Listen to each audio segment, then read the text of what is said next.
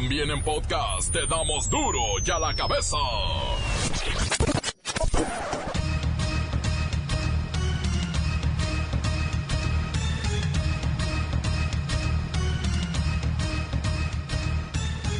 Jueves 20 de febrero del 2020 yo soy Miguel Ángel Fernández y esto es duro y a la cabeza, sin censura.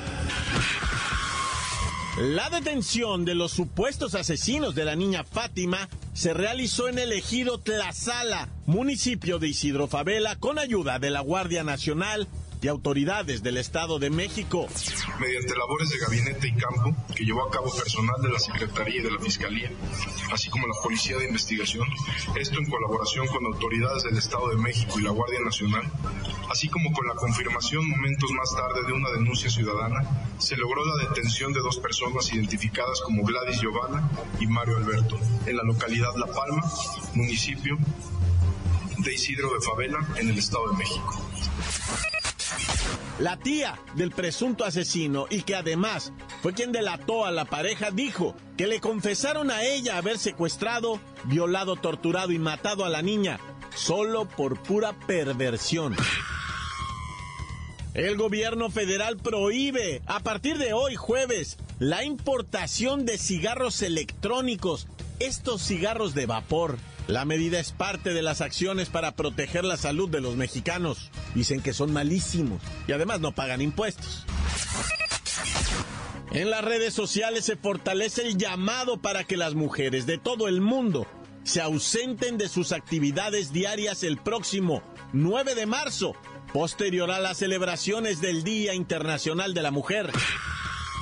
La máxima atleta mexicana, Ana Gabriela Guevara, está metida en un lodazal de corrupción en la Comisión Nacional de Deporte, dependencia federal, que juró dirigir con honradez. En el caso en concreto de la CONADE, eh, se realizaron eh, un total de siete auditorías y asimismo en lo que se refiere más concretamente a un fondo muy importante que es el FODEPAR, el Fondo para el Deporte de Alto Rendimiento, realizamos una auditoría que arrojó estas eh, seis observaciones también. El tema de las irregularidades que se dieron en la documentación para comprobar gastos en términos de la organización de eh, eventos, que hay irregularidades eh, pues muy, muy eh, en términos de que generaron daños potenciales al patrimonio por casi 14 millones de pesos.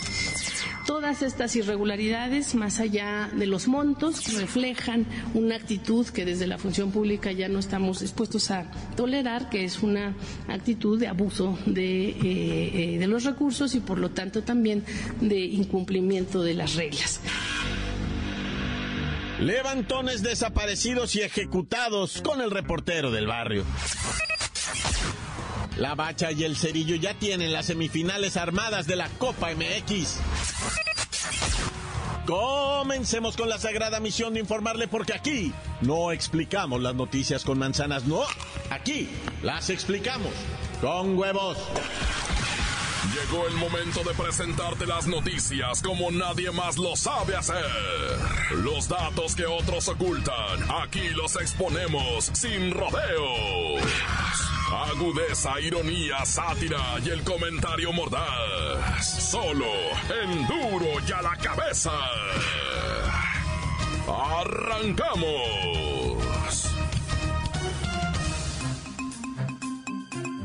Después de que se revelara el hallazgo del cuerpo de una menor en la alcaldía de Tláhuac, la información se fue tornando cada vez más tétrica y escalofriante hasta que se hiciera del dominio público que la víctima, de tan solo siete años, había sido ultrajada, torturada y asesinada. En duro y a la cabeza le presentamos la línea de tiempo desde que la Fiscalía General de Justicia de la Ciudad de México tuvo conocimiento de la desaparición de Fátima Cecilia el pasado 11 de febrero. Hasta el anuncio de la captura de Giovanna y Mario, presuntos feminicidas de la menor. Vamos con Luis Ciro Gómez Leiva y Siri, que también hace su parte. Miguel Ángel, amigos del auditorio. La siguiente es la cronología de los hechos. Martes 11 de febrero. A las 18 horas con 40 minutos, Fátima fue vista por última vez en la calle Ignacio Zaragoza, en la colonia Santiaguito Tuelyehualco, en Xochimilco, en compañía de una mujer que viste suéter a rayas y falda. Miércoles 12 de febrero. Los familiares de Fátima acuden a denunciar la desaparición de la niña. Se emite una alerta Amber. Se activa el protocolo de búsqueda en aeropuertos, centrales de autobuses y se notifica a autoridades estatales y medios electrónicos. La denuncia también se traslada al C5 para revisar las imágenes de las cámaras de videovigilancia aledañas al sitio donde desapareció la niña. Jueves 13 y viernes 14 de febrero. Se realizan recorridos con familiares para recabar imágenes y videos en zonas aledañas a la escuela y al domicilio de Fátima. Sábado 15 de febrero. Alrededor de las 14 horas se realiza el hallazgo del cuerpo de la menor con personal preventivo de la Secretaría de Seguridad Ciudadana. Domingo 16 de febrero. Revelan que el cuerpo hallado pertenece a una menor de 7 años de edad y la Fiscalía General de Justicia activa el protocolo de feminicidio. Dan a conocer que restos hallados correspondían a Fátima Cecilia, menor reportada como desaparecida el 11 de febrero en Xochimilco. Lunes 17 de febrero. Catean un domicilio en Xochimilco que estaría relacionado con el caso de Fátima. La Fiscalía ofrece 2 millones de pesos a quienes dé datos que faciliten la captura de la mujer que se llevó a Fátima de la escuela primaria Enrique Repsamen. Difunden el video del momento en que una mujer camina con Fátima de la mano, tras pasar por ella a la escuela el 11 de febrero. Martes 18 de febrero. Dan a conocer el retrato hablado de la mujer que sustrajo a Fátima de la escuela primaria. Confirman que la pequeña sufrió violencia y abuso sexual. El DIF da a conocer que la madre y el padrastro de Fátima tienen un reporte por descuido y maltrato. Ese mismo día, sepultan los restos de Fátima en el panteón de Tulyehualco. Encuentran también el domicilio en la colonia San Felipe en Xochimilco, en donde estuvo retenida Fátima. Localizan ropa de la menor y algunos documentos. Miércoles 19 de febrero. Dan a conocer la identidad de los presuntos feminicidas de Fátima Cecilia. Se tratan de Giovanna y su pareja Mario. A las 19 horas con 43 minutos, Claudia Schenuman, jefa de gobierno de la Ciudad de México, informa sobre la detención de Giovanna y Mario en el ejido Tlazalá, en el municipio Isidro Favela, en el Estado de México. Y hasta aquí el reporte de la cronología de hechos. Para Dura la Cabeza informó Luis Ciro Gómez Leiva y Siri. La nota que te entra. Duro ya la cabeza. En estos momentos no se tiene claro quién cobrará la recompensa de dos millones de pesos que ofreció la Fiscalía de la Ciudad de México. ¿A quién se le entregará este dinero? Pues parece ser que sí hubo denuncias de la ubicación de Giovanna y Mario, los autores de este crimen. Vamos con la primera versión con mi compañera Kerrika Wexler.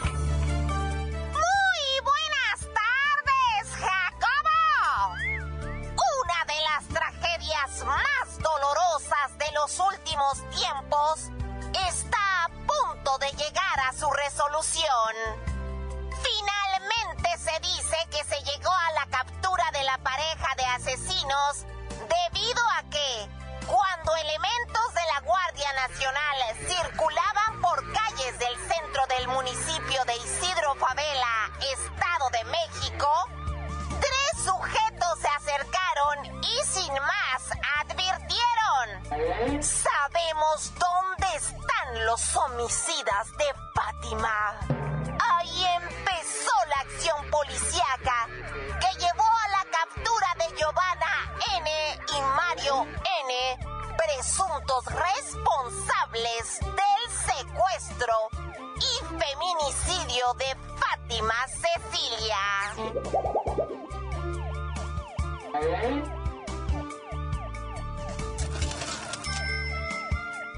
Espera un poco, Jacobo, no comas ansias. Resulta que la tía de Mario y quien se ha quedado a cargo de los tres hijitos de 7, 5 y 2 años de edad, a su sobrino y a la esposa, por lo que también reclama una tajada de la recompensa. Aunque según mis fuentes, no hay ningún tipo de prueba de que la señora estuviera por entregar a los criminales. Te estaré informando conforme vayan surgiendo más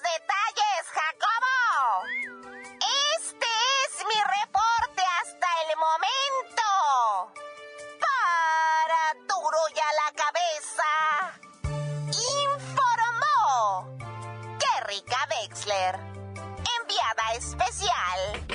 Se dice que la tía recibió a Mario y Giovanna y los tres niños el sábado y que se comportaban de manera extraña hasta que la tía les dijo, ¿qué es lo que está pasando? ¿Por qué aparecen sus rostros en la televisión? Y ellos contestaron, somos los asesinos de Fátima. ¿Por qué lo hicieron? Por pura perversión, contestó Mario. De ahí se dice que negociaron su entrega, pero aún no está claro, pues no hay pruebas de que la mujer, la tía de Mario, haya hecho alguna llamada a los números correspondientes de emergencia. Encuéntranos en Facebook, facebook.com, diagonal duro y a la cabeza oficial. Estás escuchando el podcast de Duro y a la cabeza. Síguenos en Twitter, arroba duro y a la cabeza. Les recuerdo que están listos para ser escuchados todos los podcasts de Duro y a la cabeza. Búsquelos en iTunes o en las cuentas oficiales de Facebook o Twitter. Duro y a la cabeza. Tiempo del reportero del barrio, quién era el tortuga y las zapatitos blancos, patas blancas le decían. Ahorita les cuenta. Montes, Montes, Alicantes, Pintos. Oye, déjame rápidamente a, a, ¿cómo se dirá esto? A corregir, a darte la nueva versión de la muerte de la bebé Carol, ¿verdad? De cinco meses, que aquí en este espacio dijimos que se la habían arrebatado de las manos a su madre cuando ella caminaba y se la habían llevado en un carrito amarillo dándose a la fuga. Primero ella dijo dos varones y después dijo que había una mujer, una pareja, dijo. Entonces ahí ya en Saltillo la policía pues empezó a como que el sospechosismo, va, o sea, que no habías dicho que dos varones, ahora que era una pareja, pareja de varones o pareja de mujer y, y hombre. No, mujer y hombre. Mm, pues total que encontraron el cuerpo de la bebé de cinco meses, yo te dije, ¿verdad? Que era una tragedia esto, que era espantoso. Y, y, y le hicieron la autopsia. Y se van dando cuenta los médicos, ¿verdad? Que la bebecita murió de broncoaspiración, lo que en el pueblo le dicen muerte de cuna, que se ahogan con la flema porque muchas veces la leche de fórmula le saca mucho ácido de su, de su estomaguito, le saca flema. No, ellos no, o se duermen boca arriba, ¿va? Y no le sacan bien su aire, pues los tienen que dormir de ladito, con una almohadita en el lomo, por si les viene la guácara, pues se les salga de lado y no se la traguen. Pues total, que a la mamá se le murió la niña de broncoaspiración, ¿verdad? Con su tosecita, su, hasta la había llevado al médico. Pero dicen que se paniqueó la doña, se paniqueó, inventó todo ese, o sea, mitómana la señora, ¿verdad? Que otras mentiras no habrá dicho. ¿Ah? Pero se aventó toda la historia de que me la secuestraron, me la arrebataron de las manos. Y aquí está uno de baboso diciendo todas esas mentiras que, bueno, pues es que no es culpa de uno también, va. Pues si ese era el parte oficial, porque la policía estaba buscando el carrito amarillo y estaba buscando todo, pero pues no daban. Normal, nunca dan con nada, pero de todas maneras, va, estaba medio gacho todo eso. Y, y resulta que no, que la señora se paniqueó, se le murió el bebecito y pues ya de repente dijo, no, pues este, no, sí, la neta sí se me murió a mí. Y pues ahora está detenida por mentirle a la autoridad, por quién sabe qué tan.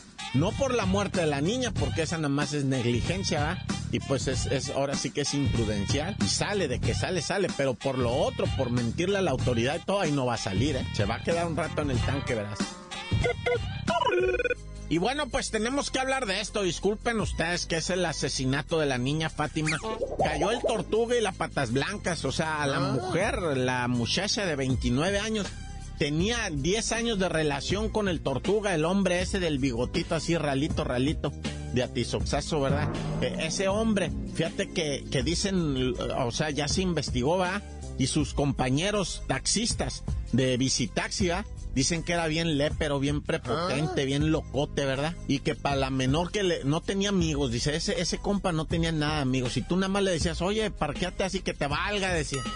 Y que nos, nos, tumbamos los dientes y que siempre bien agresivo, ¿no? Y la mujer, la mujer eh, ha, ha, dicho, ah, no sé si, o sea, en una declaración no oficial, la mujer le dijo a la tía de Mario con la que se estaban escondiendo, le dijo, mira tía, es que Mario me dijo, si no me traes una niña para hacerle esas obscenidades, se las hago a uno de tus hijos.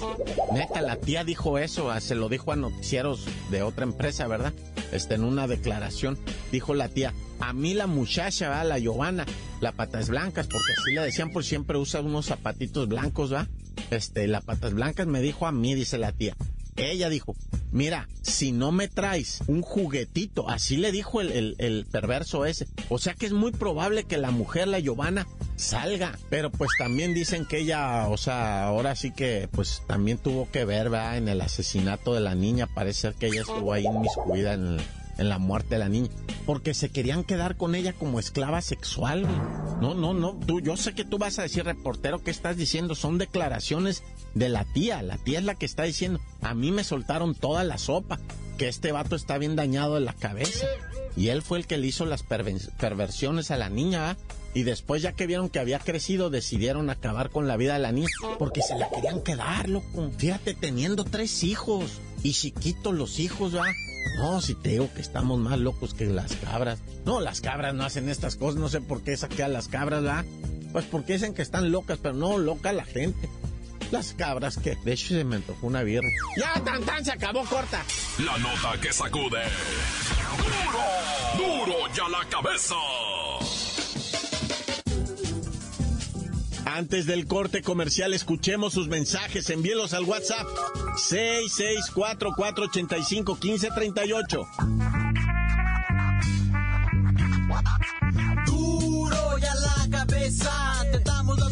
como nadie las da. Sin cuentas ni cuentos en vendos, puras exclusivas, crudas y ya el momento no se explica con manzanas, se explica con huevos. Te dejamos la línea, así que ponte atento, aquí estamos de nuez. Good morning por la mañana, muy buenos días, soy su amigo el demonio de Tasmania, saludos al mejor programa de noticias, duro y a la cabeza, saludos en especiales a Rosario, mi novia, chiquita, ya, ya que caiga, ¿no? Saludos a todos, saludos allá al, al licenciado Tracalino, que ya no lo he escuchado, a la maestra Buchona y al señor X. Muy buenas tardes de acá de Jalapa, Veracruz. Good morning por la mañana. Hola, ¿qué tal? Buenas tardes, Duro la cabeza. Quiero mandar un saludo para toda la gente bonita y trabajadora de la zona centro de Huatusco. Tan tan sacado corta. Duro y a la cabeza sin censura. Quiero mandar un saludo para el Manuel, para el Language, para el César, y para el Juanillo que ya está forjando para ponerse bien Saiyajin. Y para todos los del rancho del cambio, para los locos que escuchamos duro y a la cabeza desde Guadalajara, aquí andamos y tan tan se acabó corta. Encuéntranos en Facebook, facebook.com, diagonal duro y a la cabeza oficial. Esto es el podcast de duro y a la cabeza. Vamos a los deportes con la bacha y el cerillo. Ya está la Copa MX armada en semifinales. Y hay buen tiro, ¿eh?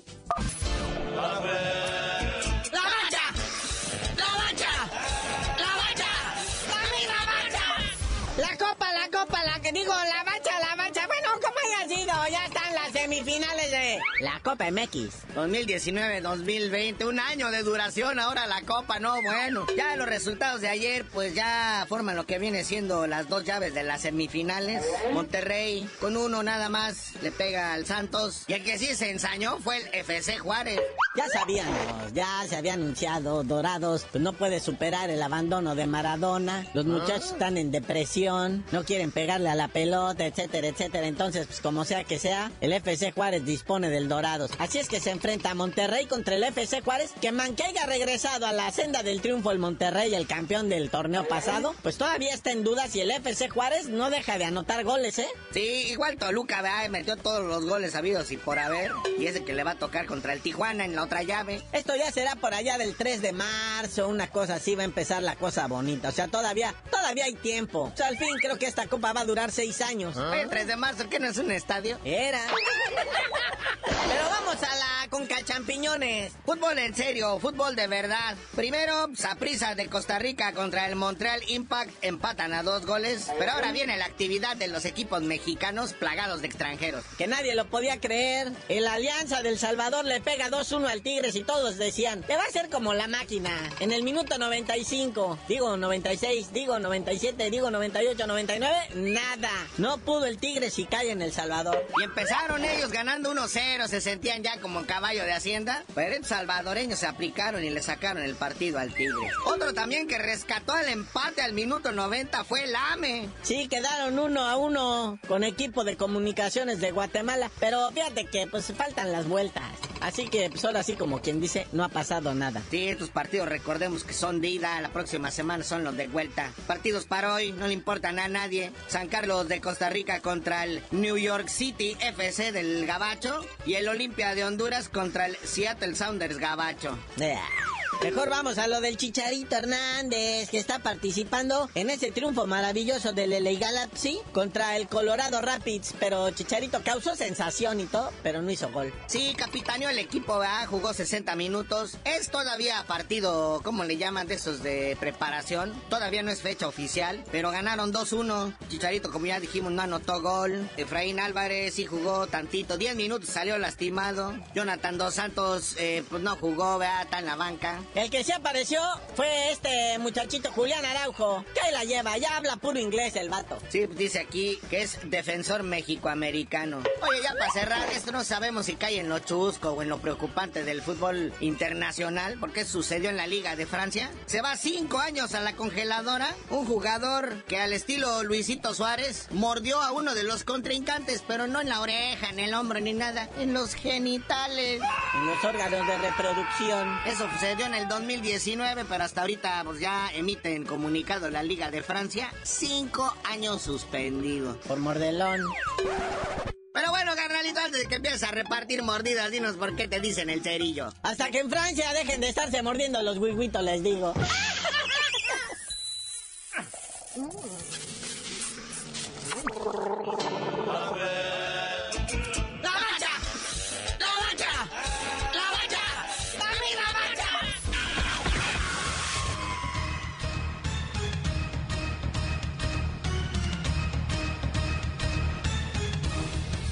Por ahora hemos terminado, no me queda más que recordarles que en duro y a la cabeza no le explicamos las noticias con manzanas, no, las explicamos con piedras en la vesícula. Por hoy el tiempo se nos ha terminado. Le damos un respiro a la información, pero prometemos regresar para exponerte las noticias como son. Duro y a la cabeza es Miguel Ángel Fernández, Arturo González, Evi González y la producción de Luis González, el señor X. Una producción original de MBS Radio.